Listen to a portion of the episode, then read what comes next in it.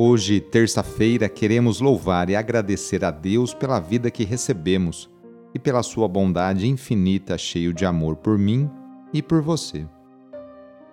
Iniciemos essa oração invocando a Santíssima Trindade. Em nome do Pai, do Filho e do Espírito Santo. Amém. Senhor nosso Deus, nosso Pai, nós cremos em vós, nós esperamos em vós, nós vos amamos nós vos agradecemos este dia e vos damos graças porque estamos com vida. Oferecemos este dia ao Senhor com todas as nossas alegrias e sofrimentos, com todos os nossos trabalhos e divertimentos.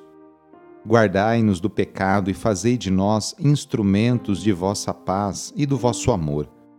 Ajudai-nos a observar vossos santos mandamentos. Amém.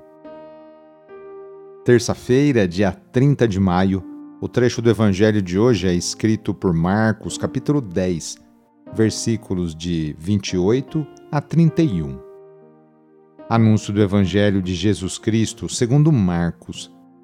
Naquele tempo começou Pedro a dizer a Jesus: Eis que nós deixamos tudo e te seguimos. Respondeu Jesus: em verdade vos digo: quem tiver debaixo e deixado casa, irmãos, irmãs, mãe, pai, filhos, campos, por causa de mim e do Evangelho, receberá cem vezes mais, agora durante esta vida, casa, irmãos, irmãs, mães, filhos e campos, com perseguições, e no mundo futuro a vida eterna. Muitos que agora são os primeiros serão os últimos e muitos que agora são os últimos serão os primeiros. Palavra da Salvação.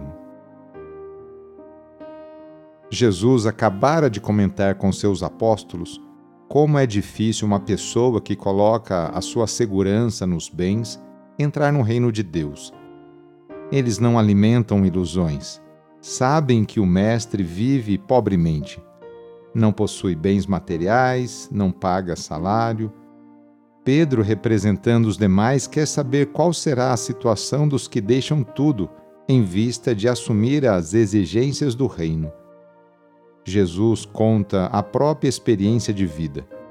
Deixou sua família de sangue, mas tem uma família bem mais ampla, unida pelos laços da fé.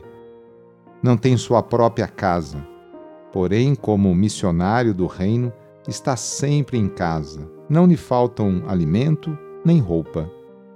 Na sociedade, na nova sociedade, sem desigualdade nem opressão, haverá afeto e abundância para todos. Neste mundo, os seguidores de Jesus terão sua recompensa multiplicada por cem, acompanhada de perseguições, e no futuro herdarão a vida eterna. Nesta oração, vamos pedir a Deus que abençoe todas as pessoas que estão se qualificando para melhorar de cargo e responsabilidade em seu trabalho, ou aquelas que desejam retornar ao mercado de trabalho. Vamos pedir a Deus que abençoe todos os estudantes. Senhor nosso Pai, fonte da sabedoria, ajude todos os alunos em seus estudos, aqueles que estão nas escolas, nas faculdades, nos cursinhos ou estudando de forma autônoma. Derramai vossa graça em seus corações. Abra o seu entendimento para que possam aprender e assimilar todos os ensinamentos transmitidos pelos professores.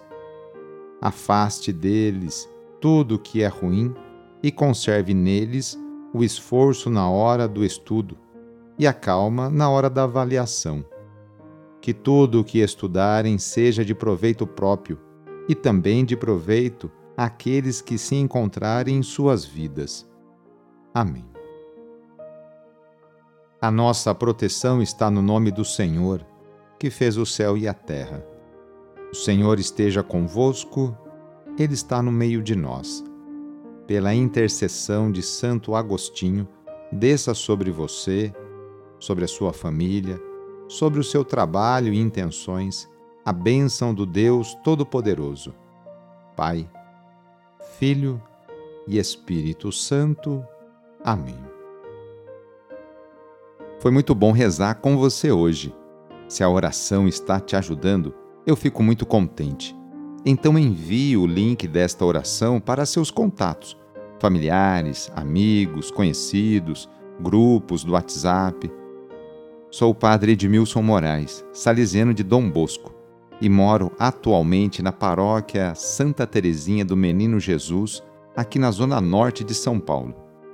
Que Deus continue abençoando você e sua família.